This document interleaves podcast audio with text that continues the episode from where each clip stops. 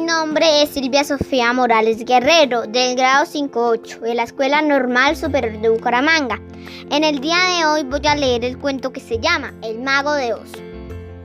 Dorita era una niña que vivía en Kansas con sus tíos y su perro Toto.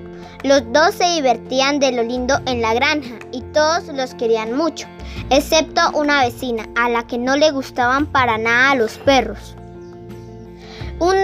La niña escuchó que querían atrapar a su perrito y quiso ir.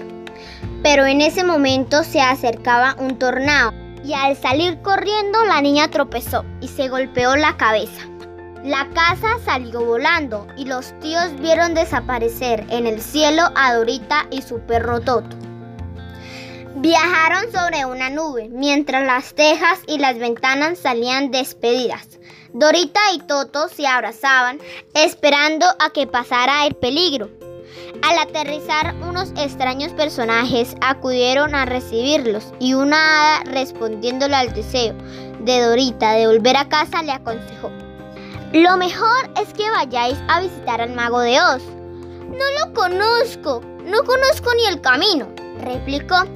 Seguid siempre el sendero de las balbosas amarillas. En el camino se cruzaron con un espantapájaros. Quería un cerebro y un hombre de hojalata que deseaba un corazón, y juntos se dirigieron a Oz.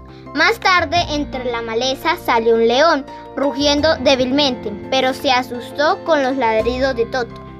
Quería ser valiente, así que él también decidió acompañarles a ver el mago. Cuando por fin llegaron, un guardián les abrió el enorme portón. Ellos le explicaron la razón de su visita y entraron en el país de Oz, en busca del mago de Oz, en el que buscaban al mago que había de solucionar sus problemas. Explicaron sus deseos al mago que les puso una condición, acabar con la bruja más cruel del reino. Al salir, pasaron por un campo de amapolas y cayeron en un profundo sueño. Los capturaron unos monos voladores que venían de parte de la bruja. Cuando Dorita vio a la bruja, solo se le ocurrió arrojarle en la cara un cubo de agua y acertó, pues la bruja empezó a desaparecer hasta que su cuerpo se convirtió en un charco de agua.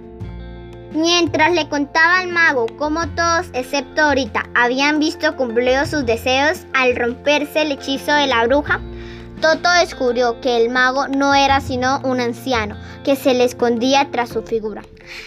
El hombre llevaba allí muchos años, pero ya quería marcharse. Para ello había creado un globo mágico. Dorita decidió irse con él. Durante la peligrosa travesía en globo, su perro se cayó y Dorita saltó tras él para salvarle. Y en esa caída soñó con todos sus amigos Oyó como el hada le decía, si quieres volver piensa, en ningún sitio se está como en casa. Y así lo hizo. Cuando despertó oyó gritar a sus tíos y salió corriendo. Todo había sido un sueño, un sueño que ella nunca olvidará, ni tampoco a sus amigos. Fin, muchas gracias por su atención.